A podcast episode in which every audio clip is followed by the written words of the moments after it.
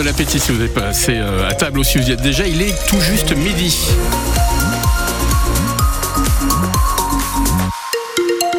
Et à midi, on retrouve le journal présenté par Louise Thoman. Euh, Louise, on va commencer par un petit point sur la route. Il y a Allez, pas à- Ça roule bien, voilà, les vacances de février, ils sont peut-être pour quelque chose.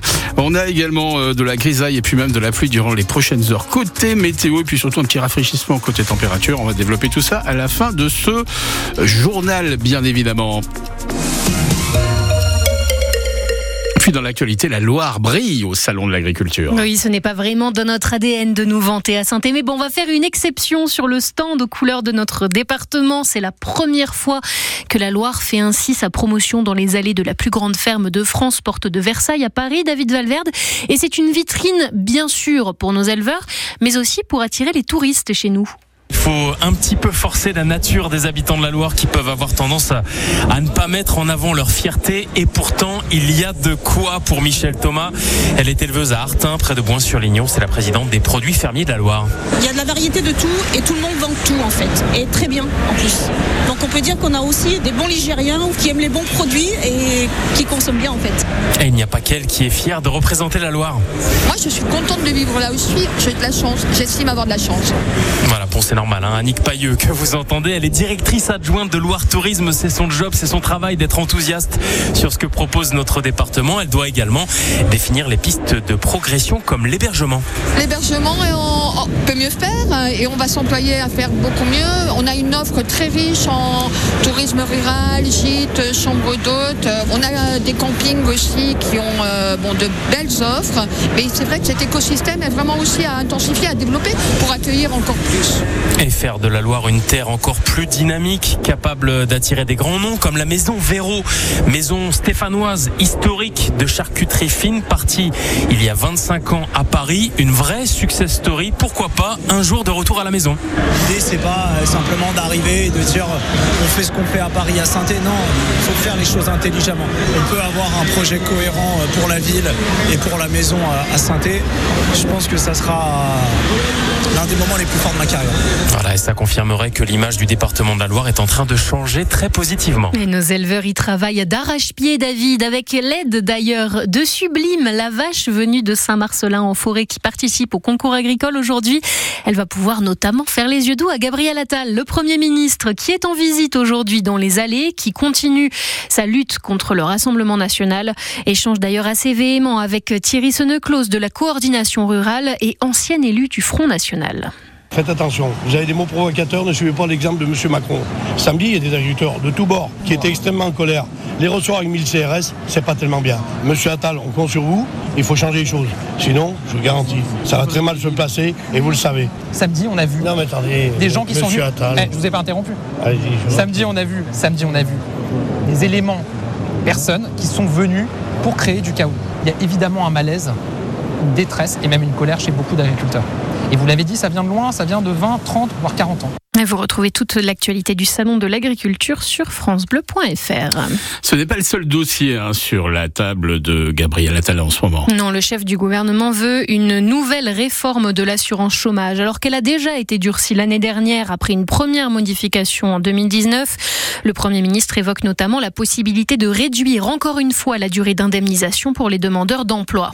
Pour l'instant, les 50 000 salariés de Casino n'auront pas à rejoindre les rangs des millions de chômeurs en France. Ceux qui vont être repris par Intermarché et Netto sont assurés de garder leur emploi pendant encore quelques temps. Le groupe stéphanois a évité tout simplement la faillite hier grâce à la décision du tribunal de commerce de Paris. La justice valide le plan de sauvegarde accéléré de l'enseigne et dans la foulée, le président du groupement Les Mousquetaires qui regroupe Intermarché et Netto, Thierry Cotillard, promet de garder les salariés de Casino qui passeront sous son pavillon. La bonne nouvelle pour tous les salariés, c'est que 291 points de vente vont être repris par le groupe Intermarché et Netto. Et euh, une centaine de points de vente vont être repris par Auchan. Et je peux le dire à l'antenne ce matin, la très bonne nouvelle, c'est qu'on n'a pas prévu réduire les effectifs. Et les acquis sociaux, les salaires sont bien maintenus pendant les 15 mois. Et après, il appartiendra à chaque chef d'entreprise, puisqu'on est des indépendants, de mettre sa politique managériale en place. L'une des conséquences de cette décision de justice hier, c'est aussi la liquidation judiciaire annoncée de Rally, la maison mère de Casino. Elle demandera l'ouverture de cette procédure quand le milliardaire David Kropinski reprendra effectivement les rênes du groupe stéphanois. C'est la dernière ligne droite pour les footballeurs du Puy-en-Velay. Le dernier entraînement avant le quart de finale de Coupe de France vient tout juste de se terminer. Maintenant, c'est la préparation mentale qui commence pour les Poneaux. Ils vont devoir renverser le géant Stade Rennais qui évolue trois divisions au-dessus du Puy-Foot.